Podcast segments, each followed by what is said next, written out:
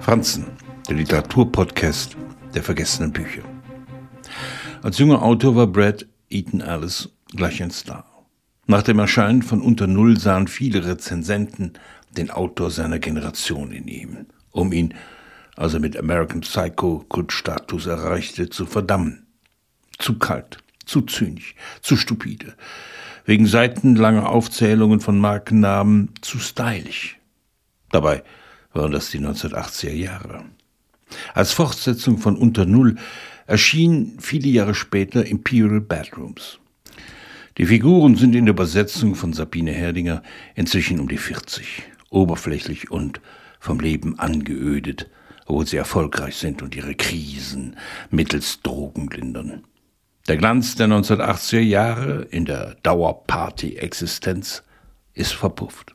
Tiefe gab es im Leben dieser Wohlstandskinder nie.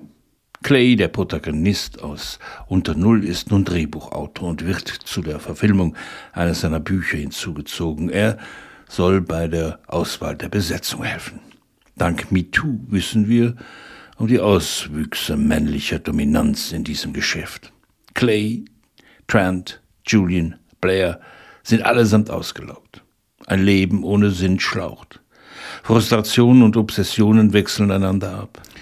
Rain Turner, die unbedingt Schauspielerin werden will und sich von Clay eine Rolle verspricht, wenn sie sich auf ihn einlässt, wird vorgeführt, benutzt und wendet sich gegen ihn. Formulierungen wie Sie ist eben bloß eines der Mädchen, die mit ihrem Aussehen, ihrer Währung in dieser Welt sich durchschlagen, sind nicht nur sarkastisch, sie füttern den Narzissmus des Protagonisten und schreiben ab in eine luftleere Paranoia. Alice versteht sich in seinen Romanen auf das Wechselspiel. Ist das nun der Autor oder ist das die Romanfigur, die da spricht? Wie beschreibt man eine verlorene Generation? Bei Eaton Alice Figuren berühren nichts wirklich. Sie haben Einfluss, sie besitzen Macht und dunsten sie aus. Der Zeitgeist jedoch wendet sich gegen einen, wenn man zur Karikatur seiner selbst geworden ist.